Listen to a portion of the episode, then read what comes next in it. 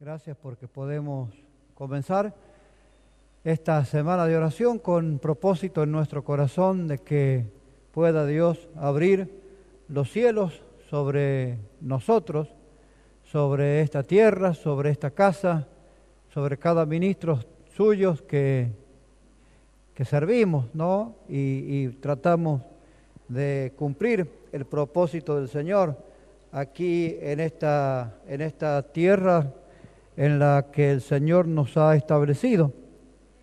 Bendecimos el nombre del Señor porque podemos comenzar esta semana y con expectativa siempre, esperando, confiando en que Dios pueda estar obrando mientras nosotros clamamos, mientras nosotros oramos. Creemos que Dios está eh, activando su ejército, ¿no? Dios está activando en los cielos, ¿sí? Hay un mover siempre que la iglesia ora, siempre que la iglesia intercede, siempre que la iglesia se establece y cumple la, función sacerdotal, ¿no? De poder ponerse entre el cielo y la tierra, ¿no? Y pedir a Dios por misericordia, pedir a Dios que Él pueda estar bendiciendo, pedir al Señor que Él pueda estar derramando de, de su gracia, de su unción, Dios no puede permanecer inmóvil jamás. Cuando una iglesia clama, cuando una iglesia ora, el cielo también se activa. Pero lo primero pasa en la tierra. Amén. La iglesia provoca mover en el cielo, en el ámbito espiritual, cuando se pone de acuerdo en la tierra. Dice el Señor que si dos se pusieran de acuerdo aquí en la tierra para pedir cualquier cosa, le será hecho por nuestro Padre que está en los cielos, pero primero tiene que haber algo en la tierra. ¿Está de acuerdo? Claro, siempre, siempre, mire, siempre usted revise la historia de la humanidad, ¿sí? Todas cosas, tanto buenas como malas, ¿eh? tuvo una repercusión en el cielo, ¿sí? Y desde el cielo Dios envió tanto el bien como el mal, ¿sí? Dios bendijo ¿sí? al hombre cuando lo establece en el huerto allí en el Edén y le suelta el propósito, ¿no? Y lo bendijo Dios, dice la palabra. ¿Sí? Pero cuando el hombre hizo lo contrario a lo que Dios había establecido, ¿qué dice Dios? ¿Qué, hizo Dios? ¿Eh? Dios no pudo más bendecir la tierra. ¿Por qué? Porque el hombre había eh, fracasado. El hombre se había desviado, el hombre había hecho todo conforme a lo que el enemigo de Dios había eh, eh, tentado, no había allí insinuado. Y el hombre le entrega el dominio, el gobierno, ¿no? al enemigo de nuestras almas. Y de ahí eh, que desde ese entonces que la tierra es maldita. ¿Por causa de quién? ¿Por causa de quién es la tierra maldita? ¿Por causa del diablo? No, la Biblia dice que la tierra había sido maldita por causa del hombre. ¿Sí? Maldita la tierra por tu causa, dice Dios. Mire, y esto es tremendo que nosotros podamos entender estas cosas porque la iglesia es la responsable, ¿sí? Eh, mediante la oración intercesora, es la responsable de activar el cielo, de mover el cielo, de cambiar los ambientes no hostiles, por ahí ambientes eh, negativos, ambientes de, de hostilidad y de, y, de, y de, fuerza, de maldad, que, que, que, que, permanentemente el enemigo está ejerciendo ese, ese poder ¿no? que le fue dado. ¿sí? y quiere realmente establecer gobierno. Hay un obrar paralelo al de Dios, ¿sí? de las tinieblas mismas en el mundo. ¿sí? La iglesia, mientras la iglesia está obrando, mientras la iglesia está trabajando, mientras la iglesia está estableciendo gobierno de Dios en la tierra, paralelo a ello, el enemigo se encarga también de establecer ¿eh? cosas en el mundo, ¿no? en la tierra, se encarga de, de, de continuar con su, su, su, su plan de destrucción, pero Dios tiene la iglesia y la iglesia tiene a Dios. Amén.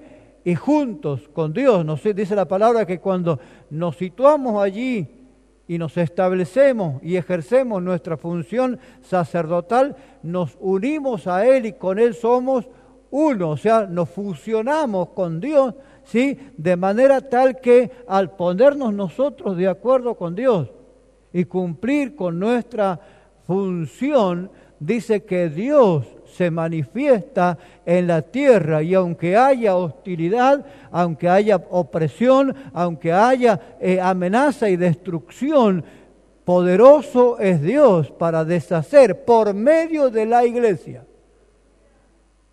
por medio de nosotros. Eso es lo que dice la palabra y yo quiero creer en esa verdad.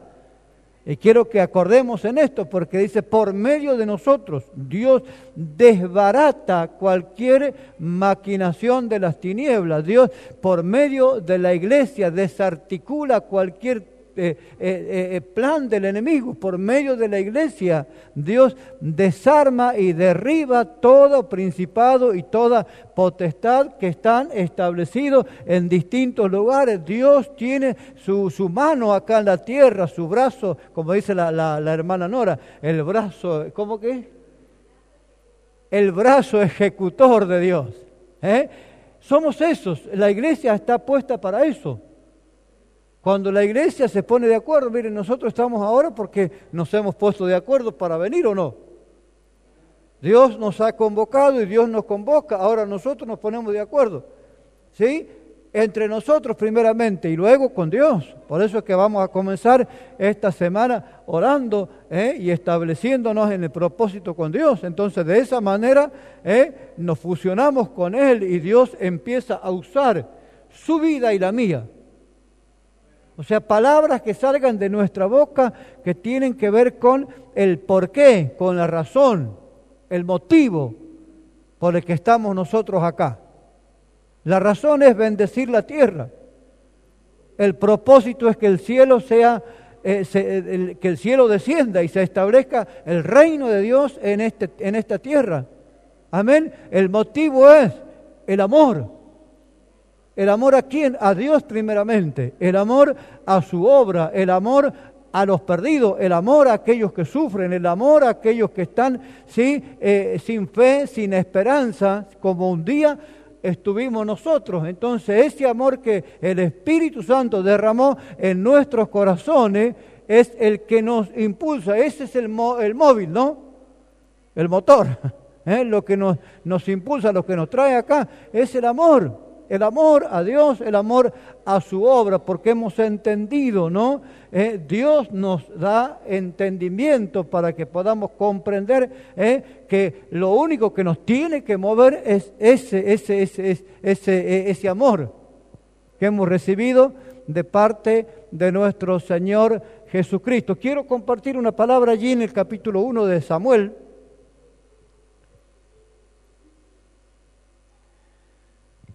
capítulo 1 de Samuel. Primer libro de Samuel. Ahí está, perdón. Primer libro de Samuel.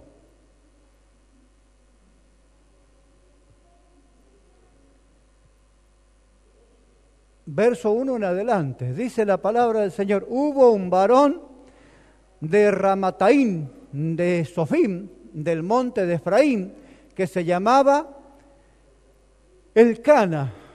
¿Sí? Hijo de Jeroán, hijo de Eliú, hijo de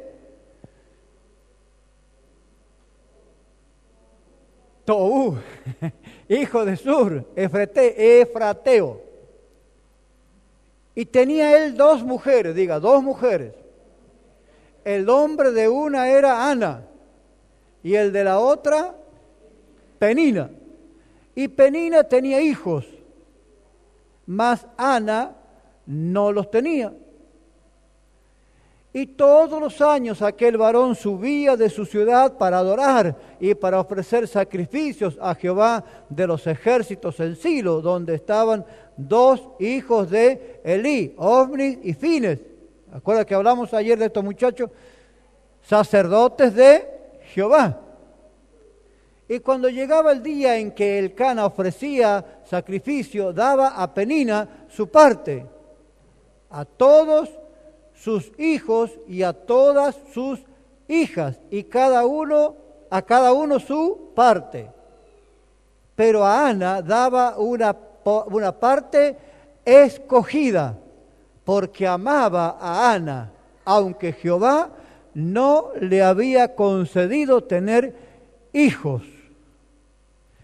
Y su rival la irritaba, enojándola y entristeciéndola, porque Jehová no le había concedido tener hijos. Así hacía cada año cuando subía a la casa de Jehová, la irritaba así, por lo cual Ana lloraba y no comía. Y el Cana, su marido, le dijo, Ana, ¿por qué lloras? ¿Por qué no comes? ¿Y por qué está afligido tu corazón? ¿No te soy yo mejor que diez hijos?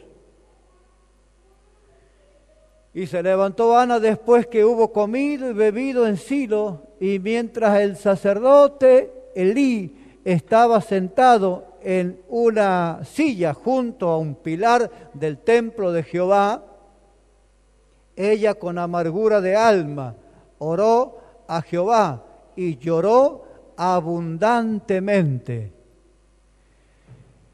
Y e hizo, perdón, e hizo voto diciendo, Jehová de los ejércitos, si te dignares mirar a la aflicción de tu sierva y te acordares de mí y no te olvidares de tu sierva, sino que dieres a tu sierva un hijo varón, yo lo dedicaré a Jehová todos los días de su vida y no pasará navaja sobre su cabeza.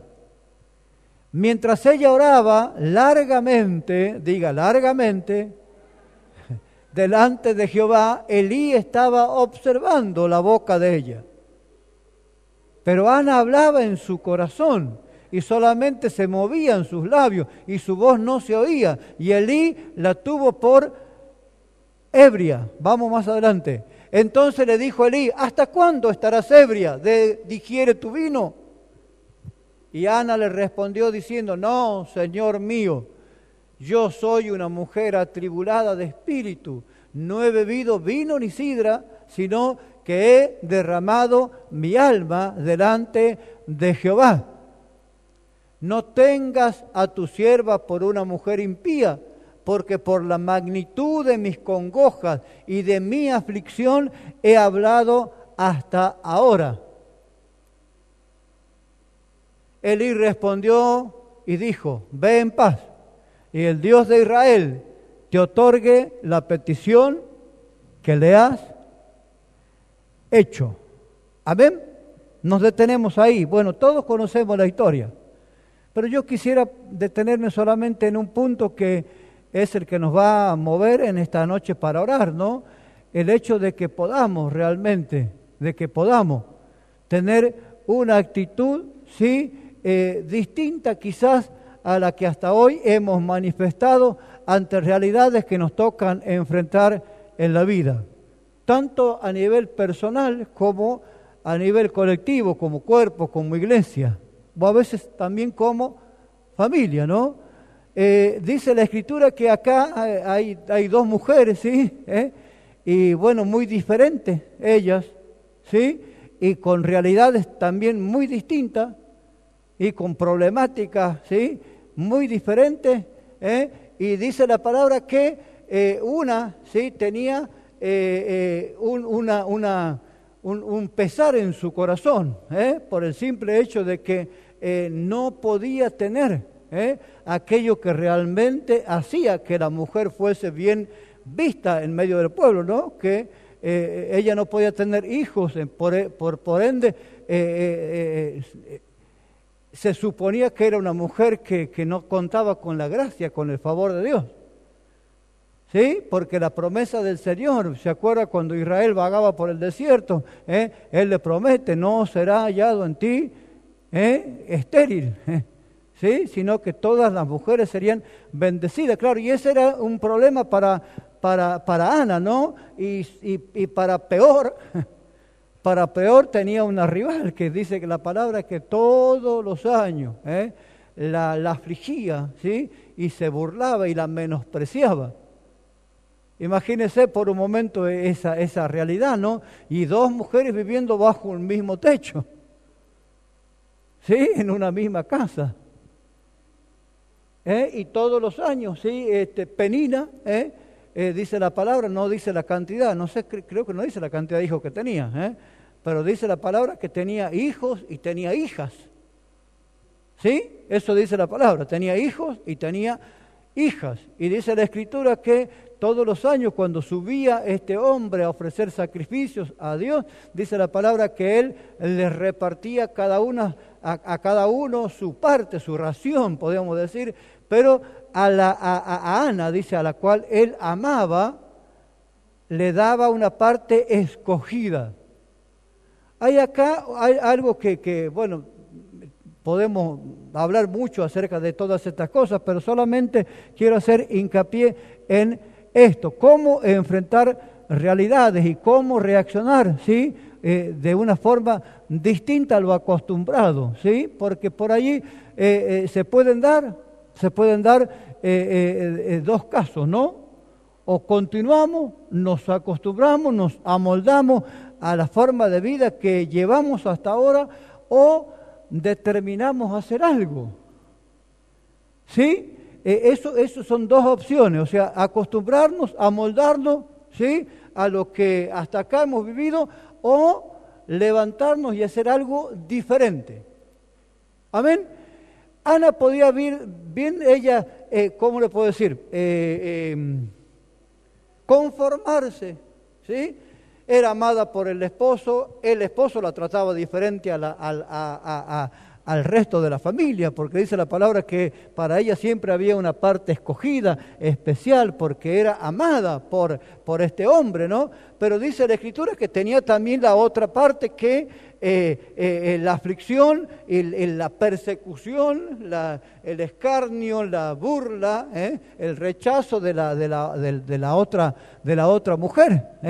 Pero dice la palabra que llega un momento en que Ana sube a la casa de Dios y determina en su corazón. No dice la Biblia que todos los años subía, no, no dice.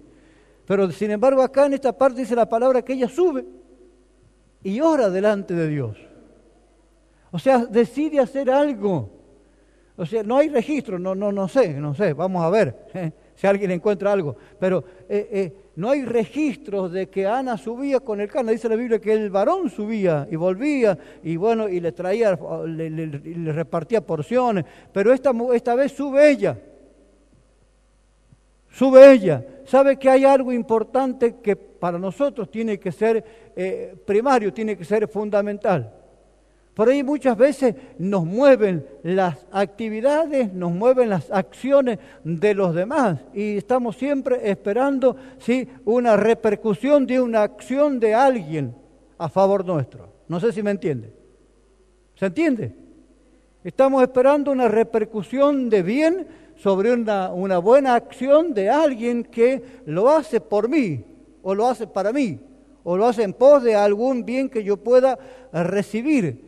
Y, eso está bien, porque la Biblia dice que fuimos llamados para bendecir. Y lo que me hace usted, lo que hace usted para bien mío, me bendice, me hace bien.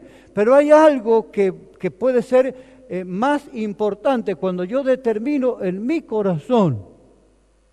¿Sí? En mi corazón determino y, y procuro yo provocar algo que repercuta a favor mío y no solamente a favor mío, sino que también que tenga que ver con la voluntad y el propósito de Dios en mi vida primero, en mi casa, en mi familia y en que hasta la repercusión, como el caso del hijo de Ana, la repercusión a nivel nacional, a nivel de pueblo de Dios, porque todo esto que Ana gestó, gestionó eh, en ese tiempo de oración, tuvo una connotación muy fuerte. ¿Sí?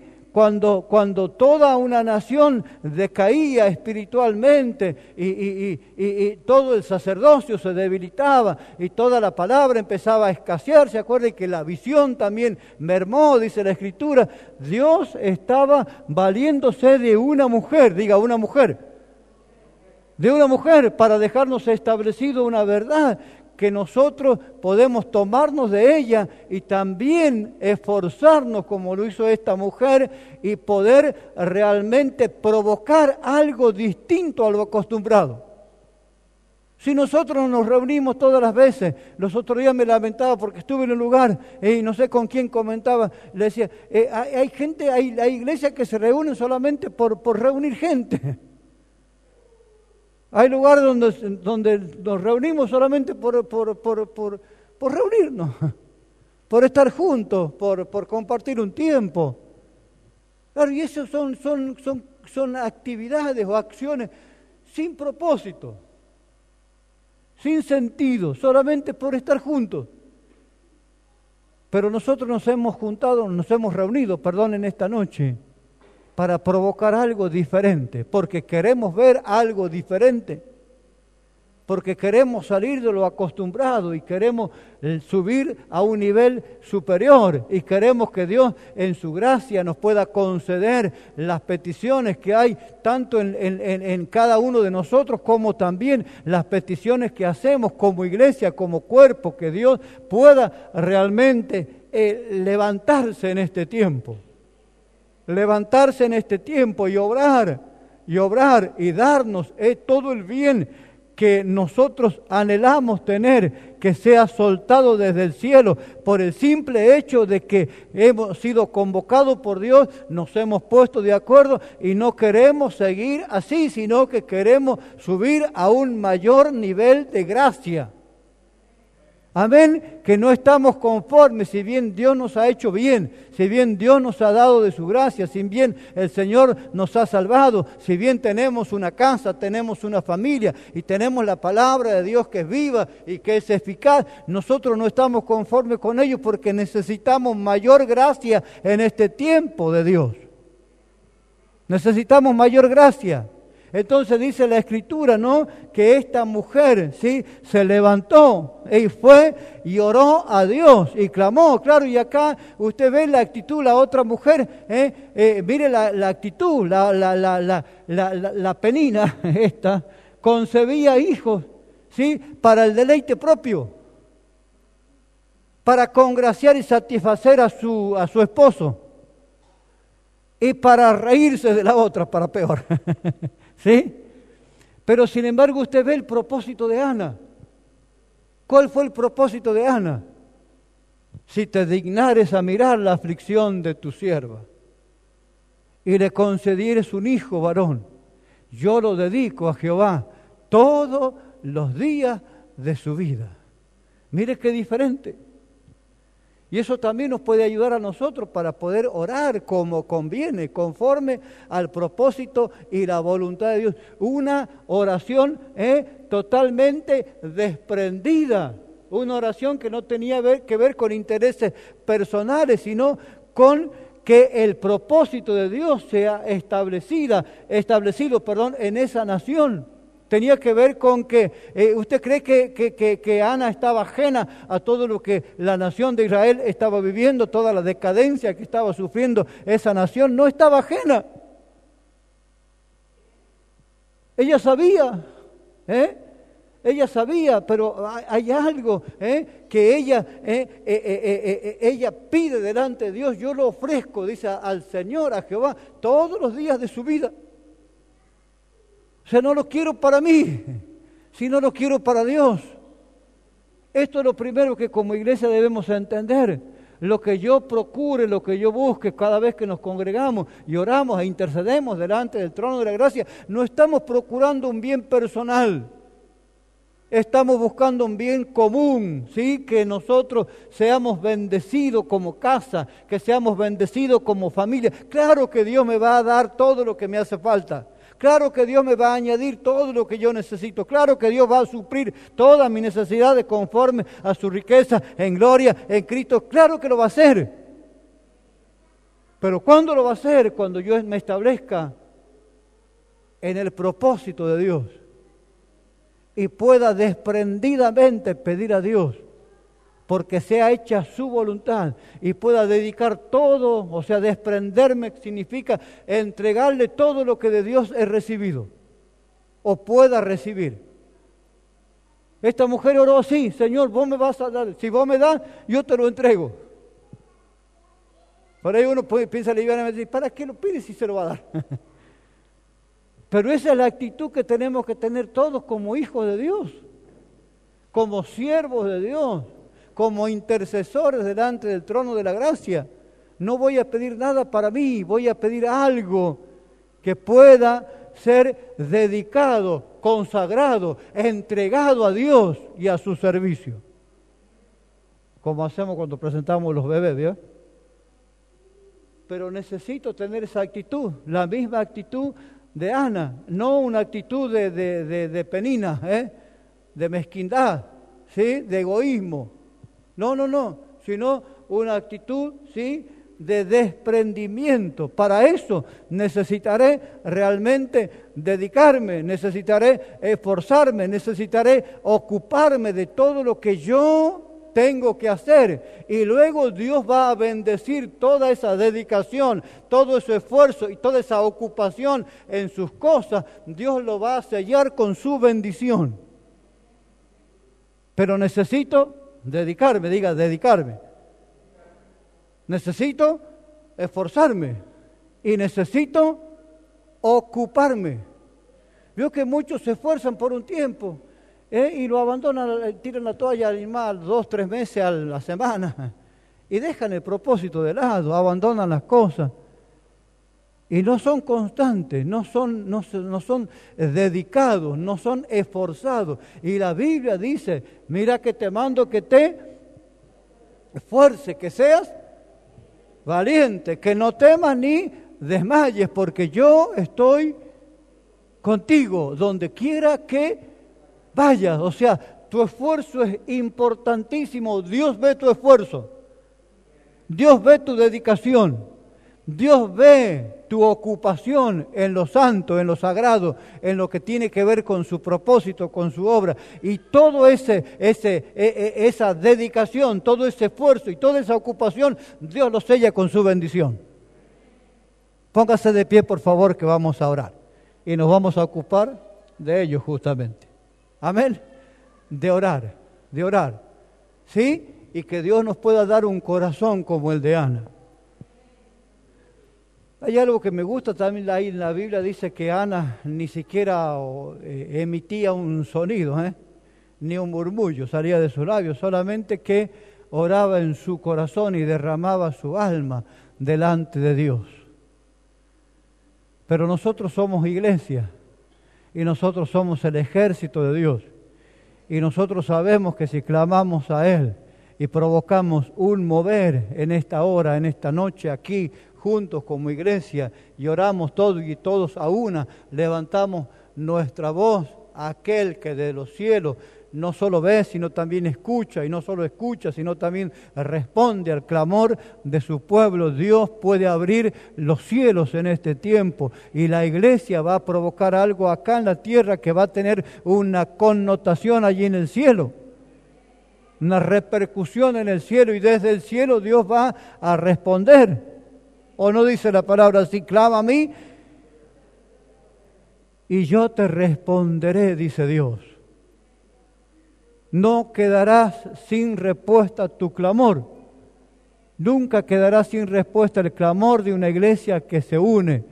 Nunca quedará sin respuesta el clamor delante del trono de la gracia de una iglesia que se, se, se, se establece se establece en la tierra donde Dios la ha colocado y levanta un clamor unido, juntos, como un solo hombre. Y Dios va a abrir los cielos en este tiempo y nos va a dar gracia, bendición abundante que pueda no solamente eh, llegar a, complacer o satisfacer un deseo, algo que, que yo, suplir una necesidad personal, sino que también va a provocar una bendición colectiva, una bendición al cuerpo de Cristo, a la iglesia, al reino de Dios que cada día se extiende más y más sobre esta tierra. Ese es el fin de la iglesia, engendrar hijos, concebir hijos que alcancen propósito de Dios y establezcan su reino aquí en la tierra. Una sola la mujer, con, con un clamor ferviente en su corazón, con un deseo en su, en su interior, el deseo, dame un hijo y yo lo dedico a Jehová. Y mire lo que ese hijo provocó. Dice la palabra del Señor, mire, eh, eh, lo voy a leer, eh, porque eso es lo que me quedaba. Diga, uh, menos mal que le quedaba poco. Pero mire, cuando ella va de vuelta, ¿sí? Y, y, y, lo lleva al niño, ¿sí? Y lo presenta a Elí. Dice la escritura que, que ella le dice, Señor mío, vive tu alma, verso 26, vive tu alma. Yo soy aquella mujer que estuvo aquí junto a ti orando a Jehová. Por este niño oraba. Aleluya. Digar eso te va a pasar a vos, al que tiene al lado. Va a haber testimonio, tiene que haber testimonio, tiene que haber respuesta visible de parte de Dios. Si oramos, se tiene que ver la respuesta de Dios, porque no oramos a un Dios indiferente a la necesidad, no oramos a un Dios que está enajenado de nuestras realidades, oramos a un Dios que conoce nuestras necesidades, que sabe lo que nosotros necesitamos en este tiempo, y oramos a un Dios que es fiel para cumplir con todo lo que Él nos ha prometido. A ese Dios oramos, al mismo Dios de Ana. Al mismo Dios de Ana. Y dice la palabra, ¿eh? Eh, eh, estuvo aquí junto a ti orando a Jehová. Por este niño oraba y Jehová me dio lo que pedí. Yo pues lo dedico también a Jehová. Todos los días que viva será de Jehová. Aleluya. Qué tremendo, qué tremendo. Toda la repercusión que tuvo una oración sincera, pero una actitud firme de no seguir estando en esa condición, sino esforzándose porque esa situación, esa realidad fuese transformada, fuese cambiada. Y esa es nuestra parte. Esa es nuestra parte, la dedicación, el esfuerzo y la ocupación de que esto que hasta ahora hemos vivido ¿eh? sea transformado en algo mayor, en algo diferente y mejor. Amén. Cada vez que nos congregamos procuramos eso. Cada vez que nos establecemos en tiempo de oración procuramos eso, una gracia mayor, una gloria mayor, porque necesitamos. Necesitamos, y dice la palabra que esta mujer concibió a aquel niño. Mire lo que pasó, 3.19 y terminamos. Y vamos a orar. 3.19 dice, y Samuel creció. Dice, diga usted, creció. El niño creció. Y Jehová estaba con él. ¿No dice eso la palabra? Y Jehová estaba con él. ¿Y qué pasó? Y no dejó caer a tierra ninguna de sus palabras. Qué importante es esto. No dejó caer a tierra ninguna palabra que recibió de parte de Dios. Y usted sabe que aunque tuvo que confrontar con las palabras al mismo sacerdote, el hombre no se cayó, el niño no se cayó. Y Dios le pudo confiar, ¿sí? El, el juzgar a toda una nación de Israel durante el tiempo que él vivió en medio de su pueblo. Y esto es lo que Dios nos puede, lo puede hacer con la iglesia o con cada ministro suyo que se levanta en este tiempo, que la iglesia está concibiendo en su vientre hombres y mujeres con propósito, hombres y mujeres, hijos, hijos con propósito firme, hijos dedicados, hijos esforzados, hijos ocupados en la obra. Dios puede usar como testimonio de su gracia, de su poder, en esta tierra y en distintos lugares.